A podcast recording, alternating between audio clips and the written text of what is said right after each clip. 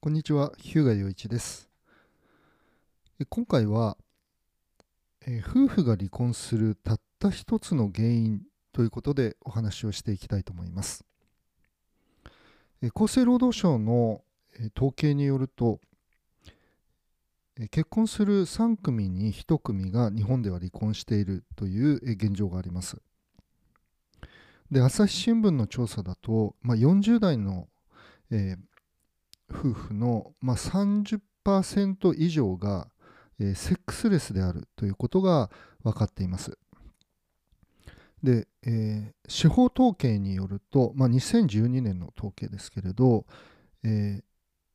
まあ、これ司法統計なんで裁判で離婚した人たちもしくは裁判絡みで、えー離婚した人たちということですけれど、えー離婚の申し立て理由は男女ともに、えー性格が合わない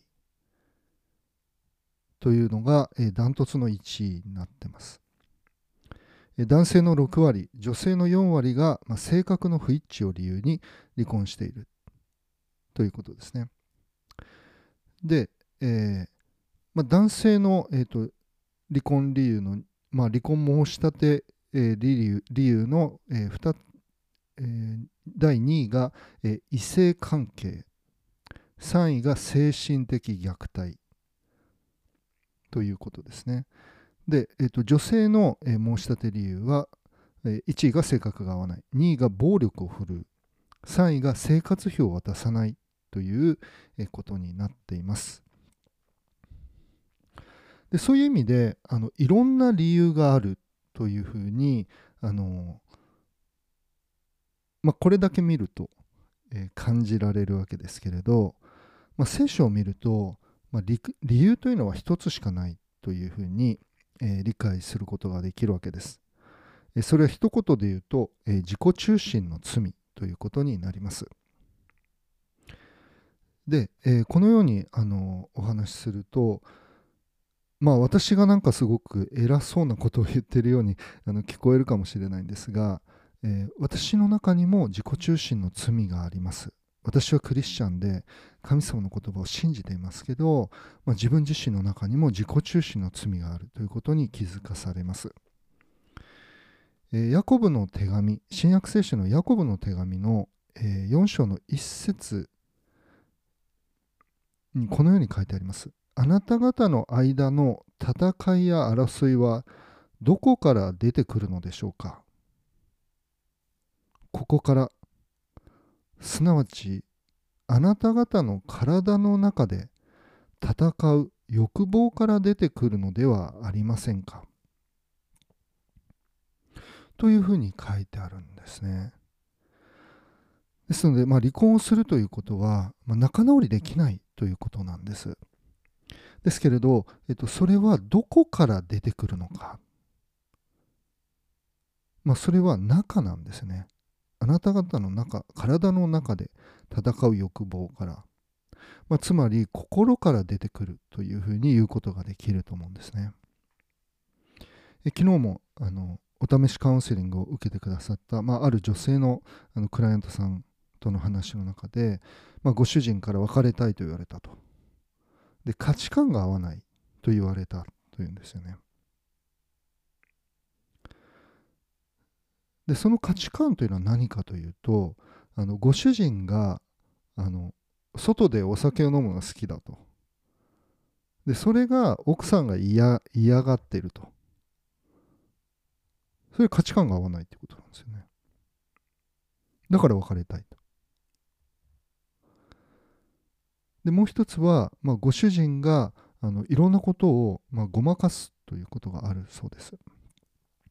で、それに対して、あのそのクライアントさんはどうしても許せない、まあ、我慢できない、あの見過ごしにできないというか、あのそのようにおっしゃってましたね。で、それでぶつかることがある。でこれ原因何かというとやっぱ罪なんですよね価値観が合わないということではなくてあの罪によって傷つけ合ってしまっているということなんです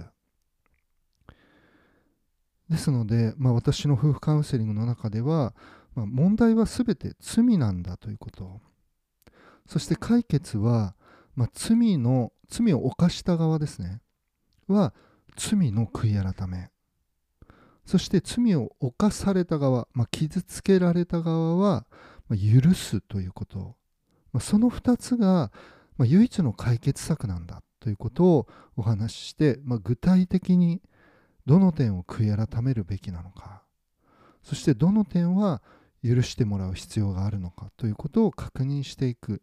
まあ、そのような心の中を、まあ、聖書の言葉によって照らしていただきながら、まあ、確認していくような作業を、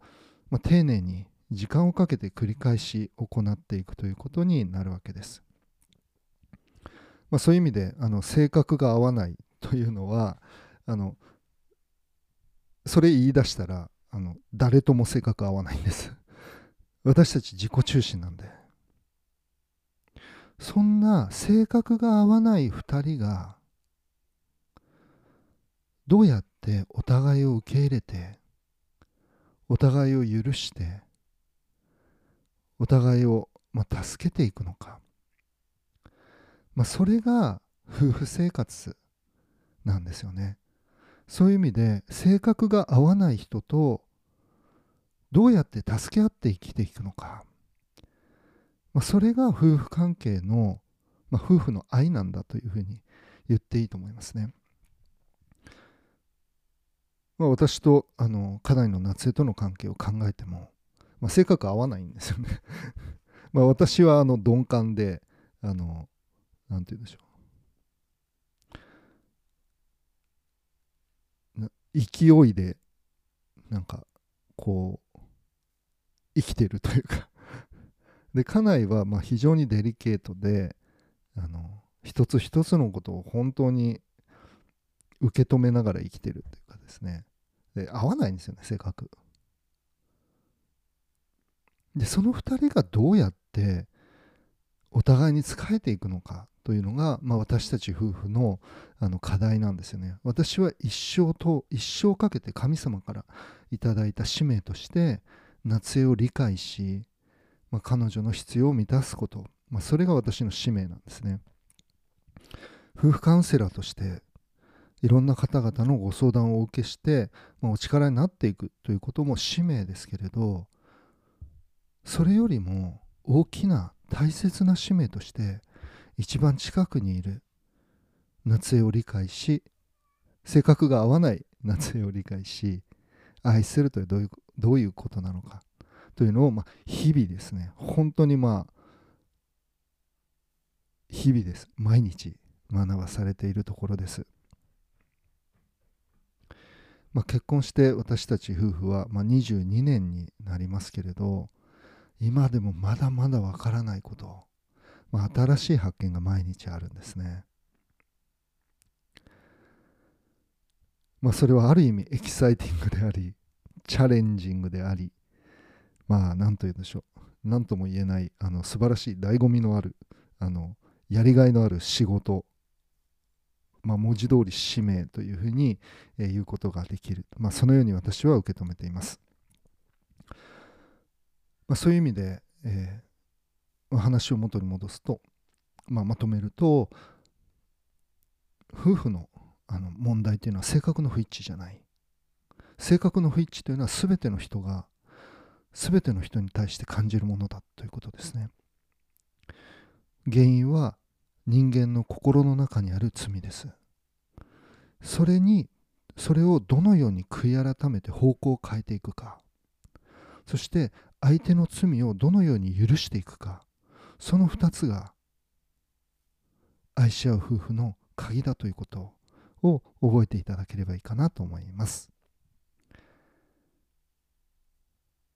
はい、えー、それでは今日はここまでにしたいと思います。えー、最後にお願いです。えー、この、え放送を聞かれて、まあ、このポッドキャストを聞かれて、え役に立ったなと思われた方はあのいいねボタンを押していただけると、え感謝です。えそうすると、えもっと多くの方々の、え目に触れるというか、まあ、音声ですので耳に触れるというふうに言ってもいいと思うんですが、え、そのようになりますのでそのように、まあ、この情報が有益だと思ったら、え、それを広げるのにお手伝いいただければ、え、感謝です、そしてこのような、まあ、聖書の教えから、まあ、幸せな夫婦そして夫婦関係の修復や、まあ、離婚回避をしたいという方はあのこのポッドキャストをフォローしていただければあの毎回、えー、新しいエピソードが新しい、えー、プログラムが出される公開されるたびに、えー、お知らせが届きますのであのもっと知りたいという方だけで結構ですので、えフォローしていただければと思います。はい、えー、であと概要欄に私が、えー、無料で提供させていただいているあの動画講座もしくは、えー、無料で、えー、配布させていた、まあ、プレゼントさせていただいている、まあ、聖書に学ぶ幸せな夫婦というあの小さなパンフレットがありますので、えー、そちらもあの興味のある方は見ていただければと思います。はい、えー、それでは今日はここまでにしたいと思います。どうもありがとうございました。